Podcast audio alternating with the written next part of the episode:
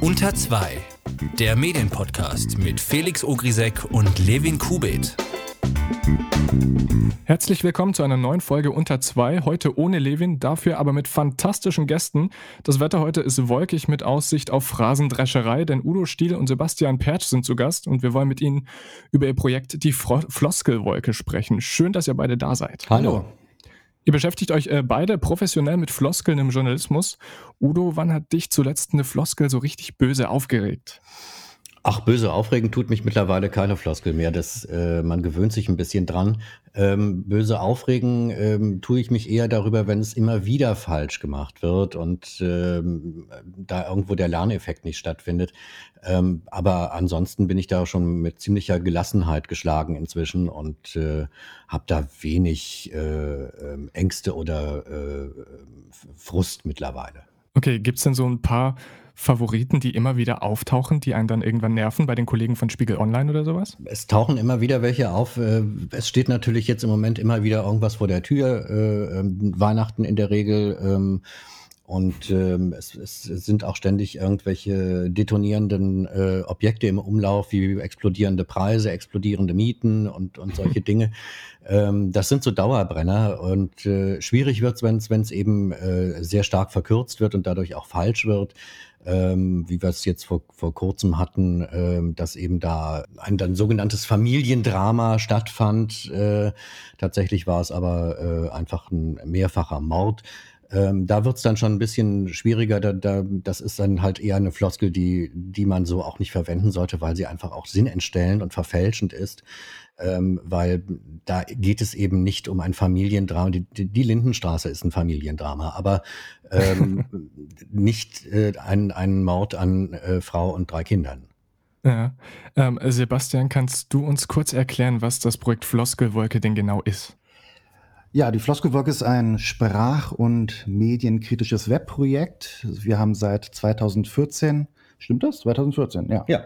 Mittlerweile schon ein bisschen mehr als vier Jahre ein, ein Projekt. Ähm, womit wir Floskeln und Phrasen in gewisser Weise anprangern, aber wir machen das nicht als Sprachpolizei, sondern wir versuchen da zu sensibilisieren. Wir versuchen vor allen Dingen unsere Kolleginnen und Kollegen anzusprechen ähm, und zu sensibilisieren, was das Thema Sprache betrifft. Floskeln haben wir recht viele in unserem Glossar. Wir haben aber auch andere Begriffe. Familiendrama, was Udo gerade gesagt hat, ist ja eigentlich keine richtige Floskel. Wir nehmen aber natürlich noch mehr auf in unserem Glossar haben ähm, auch Thema Rechtspopulismus und andere ähm, Begriffe drin, wo wir sagen, da sollte man vorsichtig, vorsichtig sein, haben unterschiedliche Kategorien. Wir haben drei Kategorien, wo wir sagen, okay, es gibt so ein paar ähm, harmlose Floskeln wie aller Zeiten, ne? die, die besten Filme aller Zeiten kennt man ja aus bestimmten äh, Boulevard-Sendungen ist an sich ja Quatsch, weil ähm, aller Zeiten impliziert ja auch, dass da äh, wir in die Zukunft blicken können, was wir nicht ähm, nun mal nicht können. Mhm. Es ist aber eine harmlose Floskel, keine, keine schlimme. Wenn es natürlich Richtung äh, Todeskandidat geht oder andere Begriffe, auch äh, wie, wie ähm, an den Rollstuhl gefesselt, auch eine ganz furchtbare Floskel, ähm, da wird das kritisch und da sagen wir definitiv, das hat nicht nur in den, in, in den Nachrichten etwas nicht zu suchen, sondern grundsätzlich sollten Journalisten damit vorsichtig umgehen. Mhm. Äh, jetzt habt ihr dieses Projekt Floskelwolke, aber wie habt ihr denn überhaupt ursprünglich zueinander gefunden? Wir haben zueinander gefunden, äh, wie die Jungfrau zum Kinde äh, ein bisschen, um mal eine Floskel zu verwenden. Ähm, ich hatte äh, lange Zeit schon einen Blog, äh, in dem ich mich mit auch mit sprachlichen Sachen äh, in Nachrichtentexten befasst habe und wollte eigentlich wissen, ähm, ob es möglich ist, sowas mal auszuwerten. Also ob das nur mir so geht oder ob das andere Leute auch so empfinden und wie oft das eigentlich vorkommt. Das äh, gibt ja keine Statistiken darüber. Ähm, und meine Idee war, technisch unbegabt wie ich bin, ähm, ob man vielleicht wie bei der Bildersuche äh, ein Bild bei Google reinzieht, ob man auch eine Liste von äh, Begriffen in Google reinziehen kann in Form einer Excel-Tabelle. Und unsere Kennenlernfrage, weil ich wusste, dass Sebastian äh, sich, also wir kannten uns nur über Twitter, aber wir, äh, ich wusste, dass er technisch sehr viel drauf hat und, und auch mit Datenbanken arbeiten kann. Ich habe ihn dann gefragt, ob man eine Excel-Tabelle ähm, googeln könnte. Und ähm, dann fra fragte er mit drei Fragezeichen, was ich denn davor hätte. Und dann habe ich ihm das erklärt, worauf ich hinaus wollte. Und dann kam so ein Tag später, kam äh, so ein Screenshot äh, mit so einer Wortwolke, wo äh, Wörter, die besonders häufig vorkommen, besonders groß sind und die anderen kleiner. Und sagte, meinst du sowas? Und ähm, dann sagte ich, ja, genau, sowas meine ich. Und ähm, ja, dann haben wir quasi innerhalb von äh, kurzer Zeit so eine Website aufgesetzt und äh, Sebastian hat einen, einen Suchalgorithmus programmiert mit einer Schnittstelle zu Google, äh, wo wir eben dann Nachrichtenseiten ausgewertet haben anhand unserer vorgegebenen Suchbegriffe. Und dann war da plötzlich die Floskelwolke. Und wir sind jetzt, wir haben damals angefangen mit 50 Begriffen, jetzt sind wir mittlerweile bei, glaube 200 noch irgendwas.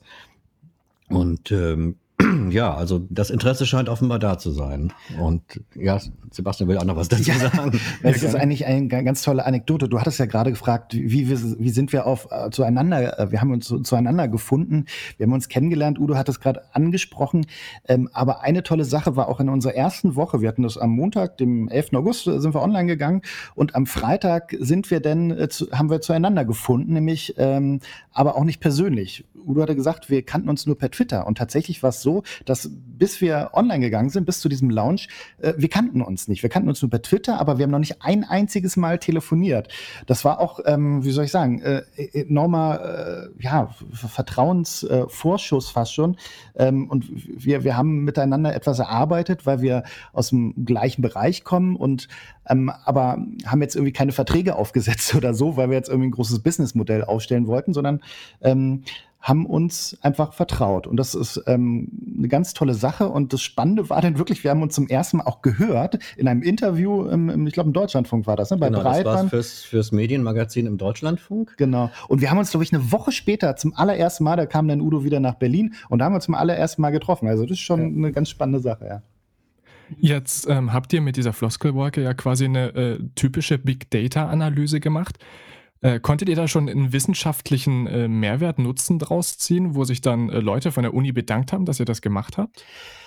Ähm, jein. Also die ursprüngliche Form, die wir vor ein bisschen mehr als vier Jahren gemacht haben, ist wissenschaftlich nicht valide. Also ich sag mal so, es ist tendenziell hat das gepasst, so die Wortwolken, die wir dargestellt haben, aber es ist äh, wissenschaftlich nicht valide, weil auch diese Google-Schnittstelle, ähm, die noch zur Verfügung steht, das ist nämlich nicht Google News, es ist auch nicht die normale Google-Suchmaschine, Google News ähm, API, die ist schon von der Ewigkeit abgestellt worden und ist auch sehr begrenzt, auch nicht für unsere ähm, Website gedacht gemacht gewesen. Da gibt es Einschränkungen, beispielsweise was der Zeitraum betrifft und so weiter, was wir nicht nutzen konnten. Wir haben die sogenannte Custom Search Engine. Das ist eine der vielen APIs, die Google anbietet, genutzt. Ähm, und die ist ähm, nicht ganz so valide, weil es denn möglicherweise auch die Sachen in der Sidebar einer Website mit analysiert, wenn Google das nicht richtig indexiert. Und das ist natürlich problematisch, weil das ist nicht valide. Für die neue Website, die wir jetzt ähm, äh, bald herausbringen, wird es mehr Suchmöglichkeiten geben. Wir haben unterschiedlichste Quellen und werden ähm, darüber auch ich möchte schon meinen, wissenschaftlich valide sein können. Du hattest gefragt, ob äh, Universitäten oder so auf uns zugekommen sind. Ähm, eher so bei Veranstaltungen. Also wir haben ja über die, die Jahre immer wieder ähm, Vorträge gehalten, Workshops gegeben und so weiter und so fort, waren viel unterwegs und da kamen immer mal wieder Leute aus dem wissenschaftlichen Sektor ähm, auf uns zu, auch Professoren und so, die etwas Ähnliches ähm, auch, auch in einem ganz anderen Rahmen gemacht haben. Ja, ähm, aber es war eher nicht so, dass die unsere Daten genutzt haben. Das wäre dann vielleicht eher was für die Zukunft mit, mit der neuen Website. Mir ist gerade eingefallen, weil ich das äh, letztes Semester an der Uni hatte. Ist Twitter denn da eine Möglichkeit? Denn äh, fast jedes News-Outlet hat ja einen Twitter-Feed und äh, Twitter hat ja eine relativ offene Schnittstelle, wo man sich alles rausziehen kann. Genau, das ist tatsächlich auch etwas, was wir machen ähm, werden, so ganz exklusiv. Das hat uns noch keiner gefragt, wir haben es auch noch keinem gesagt. Also auch eine oder beziehungsweise zwei Quellen. Wir werden ähm, Facebook und äh, Twitter auch analysieren, natürlich nicht äh, Hinz und Kunst, sondern wie du gesagt hast, die Medien, die Nachrichtenmedien vor allen Dingen. Da werden wir gucken, ähm, was die so posten. Man muss natürlich auch wieder dazu sagen, dass das, was die äh, posten, ob es jetzt nun Zeit Online ist oder Tagesschau, das sind ja keine vollständigen Nachrichtentexte. Das sind Teaser, das sind so manchmal nur so ein paar Wörter oder so und ähm, ist möglicherweise nicht repräsentativ. Möglicherweise auch deshalb, weil ein Social Media Team Team dahinter steckt, was vielleicht den Text gar, den Artikel gar nicht gelesen hat. Und das ist nochmal so ein ganz anderes Problem, dass bei Social Media ganz häufig eben nicht die ursprünglichen Autoren die Teaser schreiben und ähm, dann möglicherweise vielleicht sogar mehr Floskeln ähm, rauskommen beim Teaser, als der eigentliche Text ähm, wiedergibt. Das ja. müssen wir ähm, noch, noch eruieren, das können wir jetzt noch nicht sagen, aber ähm, Twitter definitiv wird auch in die Analyse mit einfließen und mit den verschiedenen anderen Metriken, die wir dann auch rausfinden, werden wir denn ein, ein Score-Wert letztendlich ähm, herausbringen. So ein bisschen wie so ein, wie so ein Amplitudenwert beim Erdbeben, ne, dass man dann so ungefähr mhm. sieht, wo gibt es einen Ausschlag und natürlich unterschiedlich auch in der ähm, in der Stärke. Also das natürlich Twitter kommt mit rein, aber wir können ähm, da die, die Wertigkeit nicht allzu hoch setzen. Im Gegensatz zum Beispiel Analyse eines Artikels, wenn wir wirklich nur den Artikel haben und wissen, wo ähm, im HTML-Text beginnt ähm, dieser Text, wo endet der Text, ähm, da halten wir den reinen Text und können da analysieren. Das hat natürlich eine höhere Wertigkeit als Twitter. Mhm. Jetzt habe ich in der Vorrecherche herausgefunden, ihr seid beide mehr oder weniger Kinder des Radios, aber ist man nicht genau im Radio dann irgendwann abgehärtet gegenüber Floskeln? Ähm, ja, teilweise schon. Aber erstens mal gibt es natürlich einen Generationenwandel. Das heißt, es kommen immer neue Kollegen dazu und es kommen äh, ähm, jüngere Kollegen dazu, die vielleicht auch noch nicht so viel Erfahrung haben oder eben ähm, anders texten. Und ähm, man härtet natürlich dagegen ab, aber ähm, es ist natürlich nicht so, dass man automatisch alle anderen damit ansteckt und sofort alle, alle immunisiert hat. Und äh, also es hat so eine gewisse Wirkung, wenn ich im WDR sitze oder im Deutschlandfunk sitze äh, am, am Redaktionstisch und äh, jemand äh, sagt dann, äh, Moment mal bitte, äh, das brauchst du gar nicht erst so da reinschreiben, das nimmt dir der Stil nicht ab so, das äh, löscht dir der gleich wieder raus. Ähm, also man, man, trägt so einen gewissen Ruf vor sich her, ähm, der aber nicht böswillig äh, ist, äh, aber es sensibilisiert ein bisschen. Also manchmal wirkt es schon, allein zu wissen, äh, oder sitzt mir jetzt einer von der Floskelwolke gegenüber, dann lasse ich das mal mit dem, äh, mit der oder jenen Flossel. Hast du denn äh, auch schon äh, gute Floskeln durchgelassen, beziehungsweise gibt es gute Floskeln überhaupt? Ach, es gibt, äh, eigentlich sind erstmal alle Floskeln, also wirklich Floskeln im Sinne von, ähm, Floskel bedeutet ja Blümchen. Das sind ja mhm. eigentlich Sprachbilder und so weiter. keine Floskel ist per se schlecht, sondern es ist so, dass, dass Floskeln oftmals einfach dadurch, dass sie unendlich wiederholt werden äh, und unendlich oft vorkommen, einfach nur noch nerven.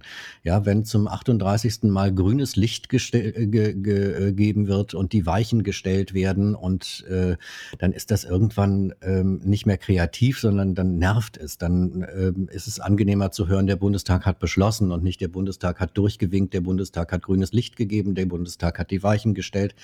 Und wer es dann besonders witzig äh, äh, haben will oder meint, witzig haben zu wollen, schreibt dann, äh, ähm, der Bundestag hat die Weichen für die Bahn gestellt. Ähm, das sind dann so Sachen, da, da ist die Floskel an sich ja nicht schlimm. Ähm, nur wenn, wenn man sie sozusagen so häufig einsetzt, dass es nur noch nervt oder dass das Bild so platt ist. Ähm, also eigentlich ist die, die gute Floskel äh, funktioniert so, dass man sie um zwei Ecken denken muss, äh, wenn man nicht zuerst drauf kommt ähm, dann ähm, kann man es verwerfen. Also man nimmt immer eigentlich erst den zweiten Gag. Das ist äh, eine perfekte Überleitung zu meiner nächsten Frage, denn ich habe in der Süddeutschen neulich einen Artikel gelesen, in dem aus äh, militanten Veganer eingefleischte Veganer gemacht wurden. Ist das jetzt noch gewitzter Schreibstil oder ist das symptomatisch für so einen vorverurteilenden Sprachgebrauch, der sich einschleift? Ich weiß nicht, ob es vorverurteilend ist. Also eingefleischte Veganer gefällt mir ja schon mal, weil es äh, ist ähm, jetzt nicht so äh, daher äh, selbstverständlich, dass man von selbst drauf käme. Ähm, ich kenne jetzt natürlich den Zusammenhang nicht, in welchem Zusammenhang das geschrieben war, ob das ein tendenzieller Text war, äh, tendenziöser Text war oder nicht. Aber äh, grundsätzlich ähm, merkt man, dass es ähm, so ein bisschen, ich nenne das Adjektivismus, also äh, auch in den Nachrichten. Es gibt inzwischen äh, äh keine Erdbeben mehr, es gibt nur noch verheerende Erdbeben. Äh, und es gibt auch keine, ähm, keine Steigerung, sondern eine dramatische Steigerung oder eine äh, bedrohliche Veränderung. Also es wird irgendein Adjektiv davor gesetzt, damit es noch etwas dramatöser klingt. Ähm, das hat sich, glaube ich, schon in der letzten Zeit äh, sehr eingeschliffen. Das, das ähm, kann damit zu tun haben, dass man versucht, mehr Aufmerksamkeit zu erregen, indem das Ganze etwas dramatischer klingt. Weil wenn wir sagen, ein Erdbeben der Stärke 3 äh, und ähm, dabei sind äh, fünf Menschen ums Leben gekommen, ähm, das wäre normalerweise noch nicht mal eine Nachrichtenmeldung wert. Ähm, aber wenn ich natürlich ähm, schreibe, ähm, ein verheerendes Erdbeben äh, und so weiter, dann, dann klingt es natürlich nach mehr und vielleicht manchmal auch nach mehr, als es eigentlich ist. Mhm. Ich möchte mal ein bisschen äh, weggehen von der eigentlichen Floskel und ähm, mehr so ein bisschen in Richtung Framing gehen. Äh, was haltet ihr denn von der Verkürzung von Annegret Kramp-Karrenbauer, die ich auf meinem Notizenzettel jetzt tatsächlich auch nur als AKK abgekürzt habe? Ach, auf dem Notizenzettel finde ich das gut. Ähm, ich glaube, dass das, äh, also ich habe da noch, noch nicht endgültig eine Meinung zu. Ähm, ich finde es als, als Abkürzung in manchen Zusammenhängen in Ordnung. Ähm, es gab auch mal einen FJS, Franz Josef Strauß, es gab auch mal einen äh, JFK, einen John F. Kennedy.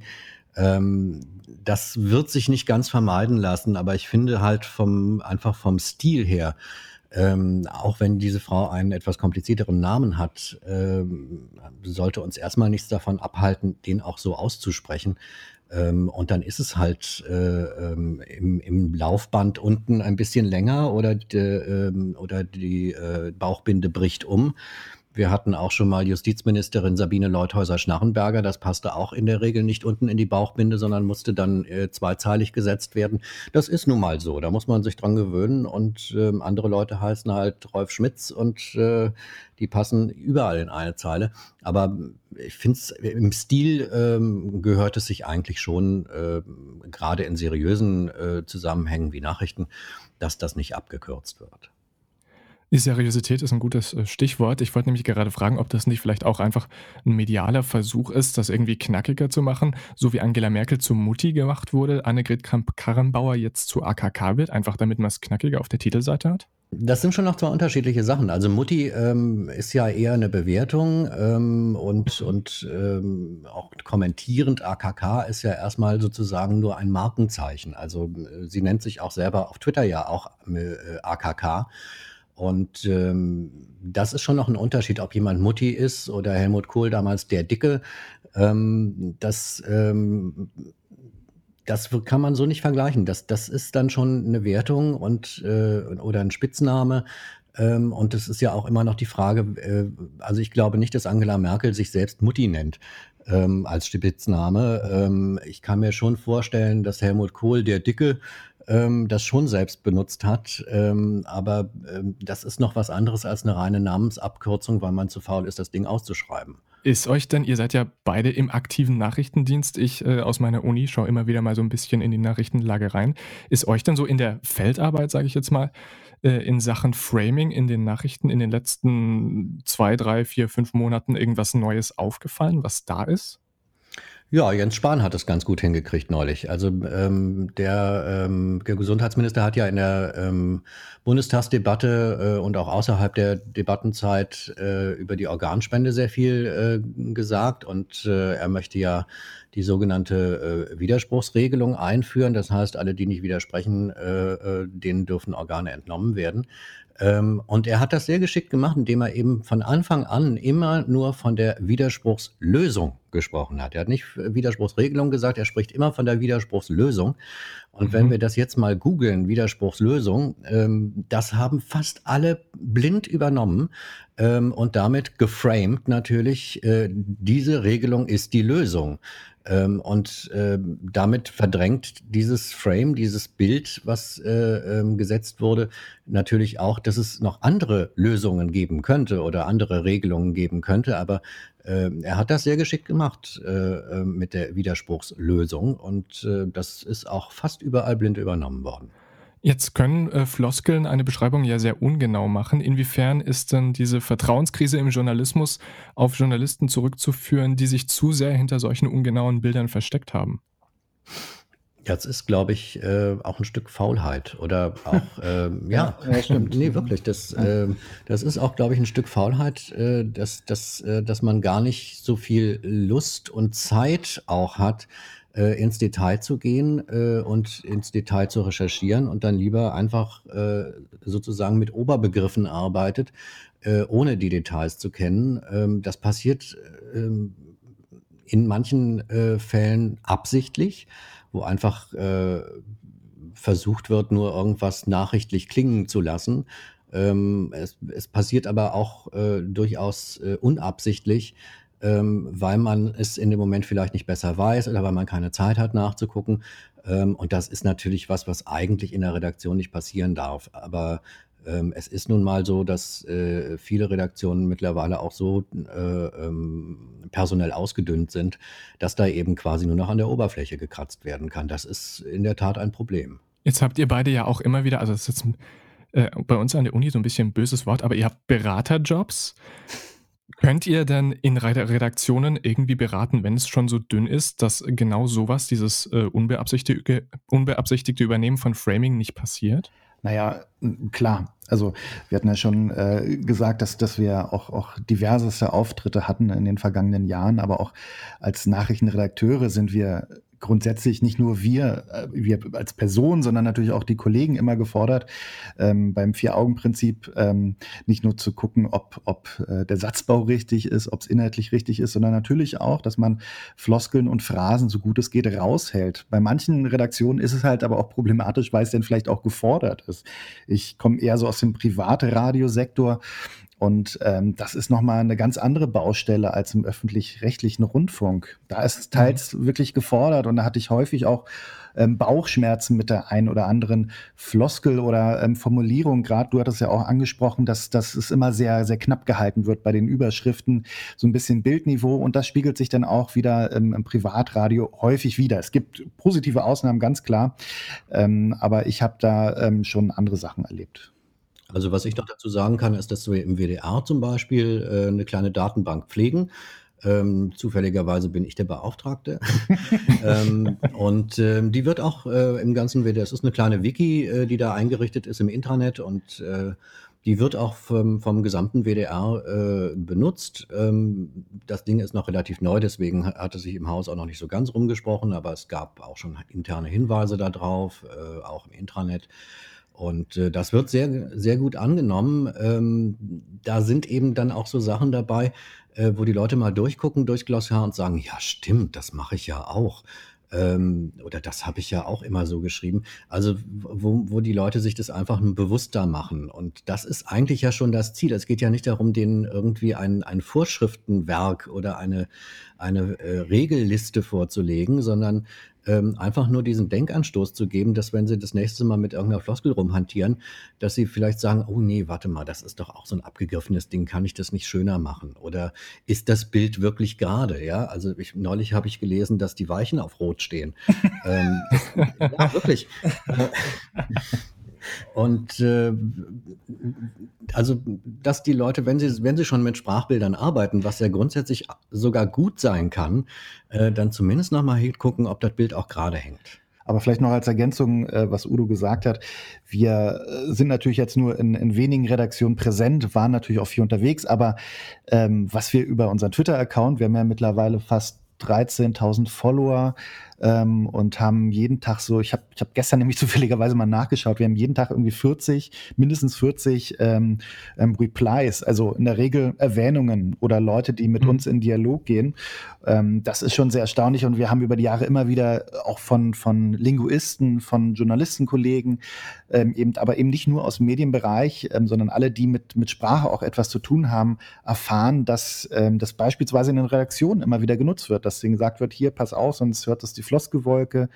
Ähm, das, ja, das ist, ist natürlich auch etwas Schönes zu hören, weil wir irgendwie etwas bewegen. Oder auch in der Journalistenausbildung mhm. haben wir auch immer wieder gehört, dass die Floskelwolke Thema ist. Das heißt, ähm, nicht nur wir in unseren Redaktionen, in denen wir gearbeitet haben oder arbeiten, sondern auch darüber hinaus findet in vielen Redaktionen und uns folgen auch wirklich, ich sag mal, die hochkarätigen Journalisten Deutschlands, ähm, wird das weitergetragen in die Redaktion. Und da kann man sagen, für uns ist dieses Ziel fast schon erreicht. Was übrigens sehr schön ist, ähm, wenn man so un unbemerkt äh, mit dem Begriff Floskelwolke umgeht, das, das, hatten wir neulich, da gab es eine Sportmeldung äh, bei Spiegel Online. Und äh, die Überschrift lautete, äh, steckt der Trainer in einer Floskelwolke?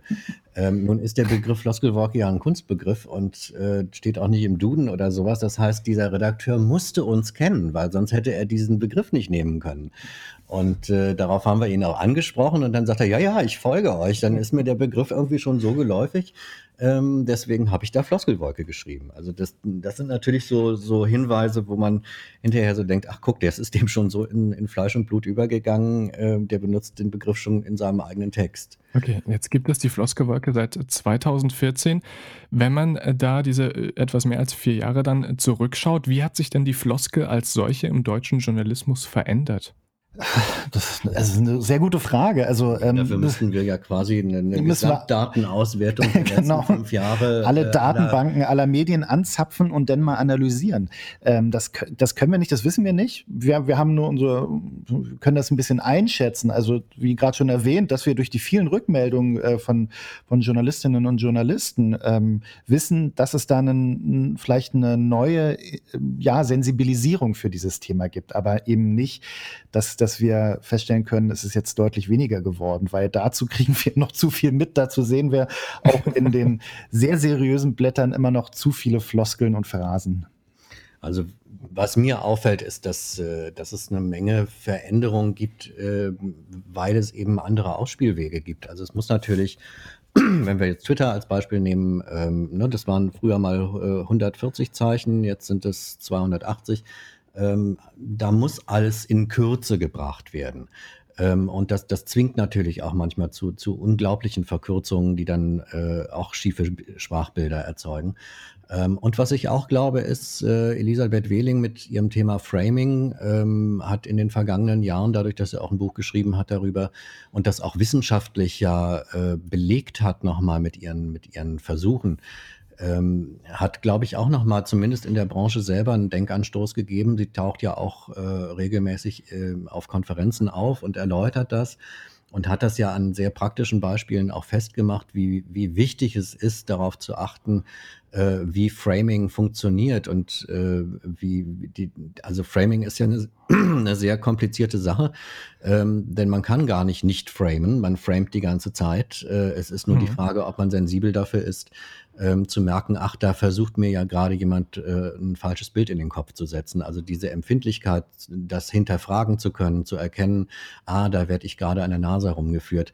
Ähm, ich glaube, da hat sich schon einiges entwickelt, aber es ist natürlich so, die, das Ding hat zwei Seiten. Natürlich dadurch, dass Frau Wehling ähm, da sehr viel publik gemacht hat drüber, ähm, hat sie natürlich auch den Leuten, die Framing benutzen, eine ganze Menge Anleitungen gegeben, ähm, die natürlich jetzt auch wissen, wie man das macht macht und den Leuten irgendwelche Bilder in den Kopf setzt äh, und, und mit Dingen verknüpft, die sie vorher nicht waren. Glaubt ihr denn, dass dadurch das Framing und auch ähm, Fake News und gefühlte Wahrheiten, dass das jetzt alles ein bisschen breiter diskutiert wird, dass äh, auch das Publikum, unsere Hörer, Leser äh, sensibler dafür werden, wie was geschrieben, gesagt wurde?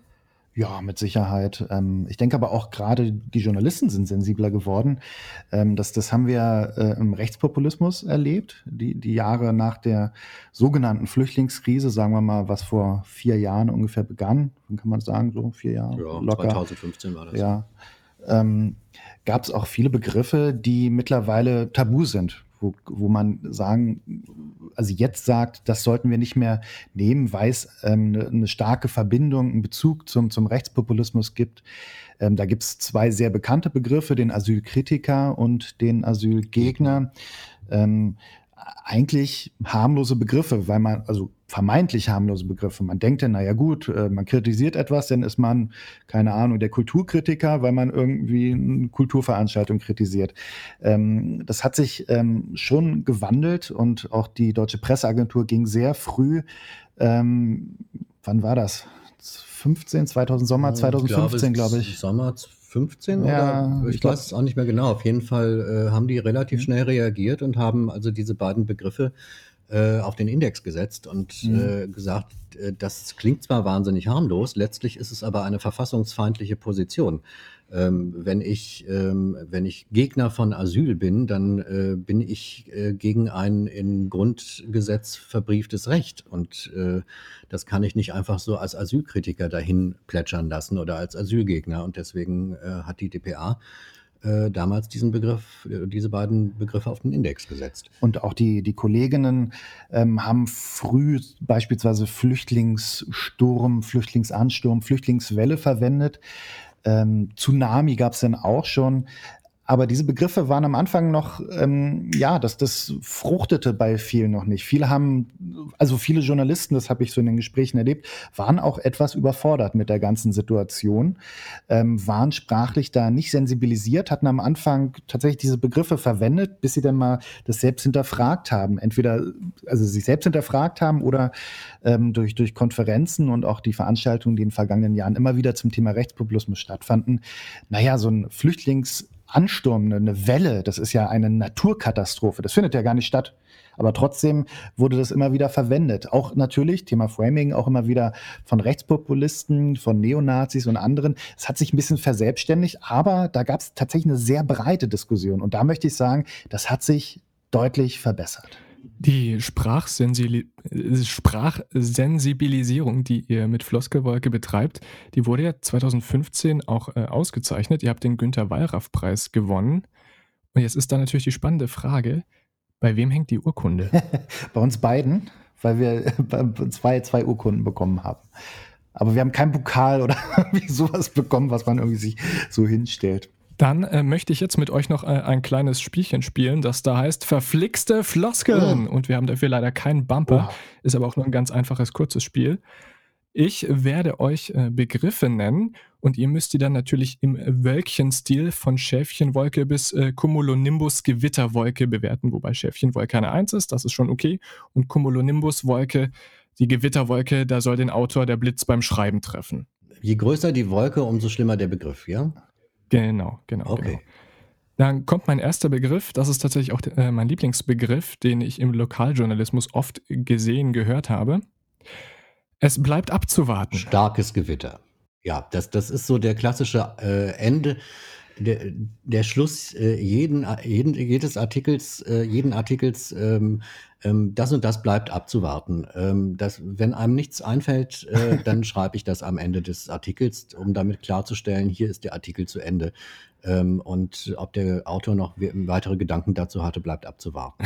Oder nichts, oder nichts Näheres ist bekannt oder so, ne? Weil, ja, wenn man Näheres wüsste, dann hätte dann man das auch ja in, dann würde man das auch in die Nachrichtenmeldung reinschreiben. Ich habe diese Formulierung genau einmal verwendet, das war mein erster Nachrichtenbeitrag. und der CVD hat mich so dermaßen rund gemacht. Zu Recht. ja, zu Recht, absolut. Dann äh, kommen wir zum, äh, zur zweiten Phrase. Wir gehen kurz in die Politik zu Thema XY. Es muss bezahlbar bleiben. Da gab es von Reinhard Greben äh, einen Song zum Prenzlauer Berg. Also ja. der Bezirk hier, oder ist ein Ortsteil des Bezirks Pankow in Berlin, ähm, wo er so ein bisschen den Bionade-Bezirk aufmischt. Also das ist ja so der, der hm. Ortsteil, äh, wo gesagt wird, da kommen die meisten Schwaben her, also die Reichen, die verdrängen äh, die Künstlerszene im Prenzlauer Berg und so weiter. Und ähm, da hatte er dann irgendwie auch so, so einen Satz irgendwie, die Mieten sind bezahlbar, denn ich kann es mir ja leisten, so ungefähr. Mhm. Ne? Also es ist quasi, es ist ja bezahlbar, weil ich bin ja reich, ich bin schwarz-grüner Wähler, so die, die Leute karikiert da. Ähm, bezahlbar. Bezahlbar ist immer relativ. Das ist, das ist so ein Beispiel dafür, was wir vorhin hatten, ne? dass man eben überhaupt gar nicht konkret wird, sondern äh, so, so einen Überbegriff nimmt ähm, und damit eigentlich jede konkrete Forderung offen lässt äh, und nur sagt, naja, es muss bezahlbar bleiben. Ähm, und man nennt aber weder eine Summe noch nennt man einen Rahmen dafür ähm, und ähm, es klingt aber trotzdem ähm, wie eine wichtige Forderung. Haben wir jetzt schon irgendwie ein Wetterphänomen dafür? Äh, Regenwolke? Nee, auf der Wölkchenskala 1 bis 10, wo wird es landen? Ich, würde ich, ach ja, Schäfchenwolken. Schäfchenwolken? Ja. Also ich bin schon eher bei Schauer. Ja, ja bist schon. Ja, ja. gibt es so einen Mischmasch? Also ähm, Sonne, Regen, Regen. Äh, Wechselnd bewölkt mit äh, äh Sonne, Wolken, Auflockerungen. Genau. okay, dann kommen wir zum äh, letzten. Das ist, würde ich sagen, der journalistische Klassiker. Amerikanische Wissenschaftler haben herausgefunden, dass.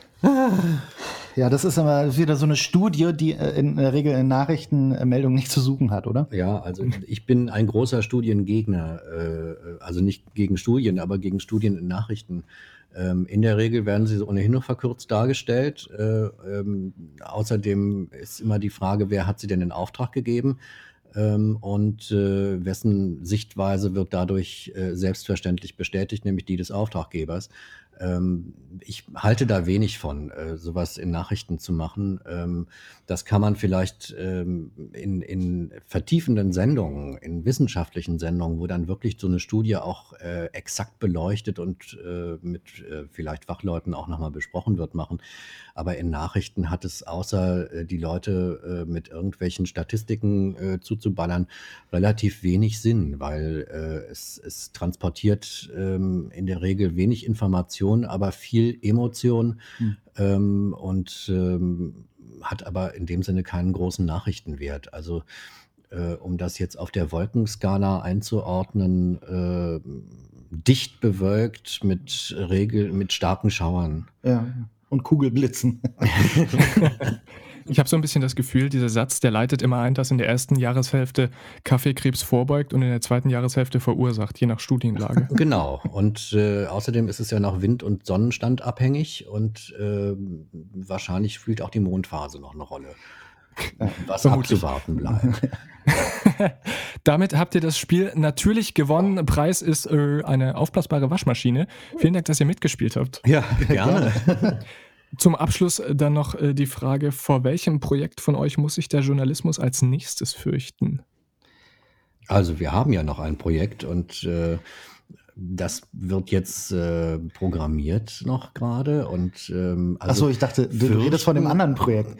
Nee, das, das, äh, also ich glaube, ein Projekt reicht. Also ähm, ich wüsste jetzt nicht, was ich mir noch ans Bein binden äh, soll nebenher. Also es macht schon auch Arbeit. Also es ist nicht so, als ob wir mal eben fünf Minuten am Tag uns damit beschäftigen, sondern eigentlich läuft es immer so im Hinterkopf mit. Mhm. Man sieht irgendwas und dann macht man ein Foto oder man macht einen Screenshot und denkt sich, ach, das müsste ich jetzt mal auf der Floskelwolke posten. Und im Hintergrund arbeiten wir halt auch an der neuen Website noch, Texten und äh, Das ist schon nicht ohne. Das ist schon eine ganze Menge. Auch, auch Twitter, irgendwie 30 bis 50 Nachrichten irgendwie pro Tag irgendwie beantworten oder zu retweeten. Das ist, das ist wirklich nicht wenig. Also wir verbringen tatsächlich jeden Tag schon ich behaupte schon, mehrere Stunden. Wir verdienen dadurch kein Geld, wir haben keine Sponsoren, wir haben keine Werbung. Das ist für uns ein wichtiges journalistisches Anliegen. Es kostet aber Zeit und auch mit der neuen Website wird vieles cool werden. Also richtig tolle Funktionen werden da hinzukommen. Das wird eine sehr große, sehr schöne Website. Ähm, und die kostet auch sehr viel Zeit. Deswegen ähm, würde ich sagen, das ist erstmal so unser nächstes großes Projekt. Aber fürchten muss sich eigentlich keiner, denn das ist auch gar nicht unser Anliegen. Nee, wir wollen keine Angst machen. Sehr schön. Dann bleibt es also erstmal bei der Floskelwolke. Am besten auf Twitter, bis die Website fertig gebaut ist. At Floskelwolke, da findet man das alles. Liebe Zuhörer, schaut da unbedingt mal rein. Es ist A, sehr lustig und B, lernt man tatsächlich sehr viel über den Journalismus.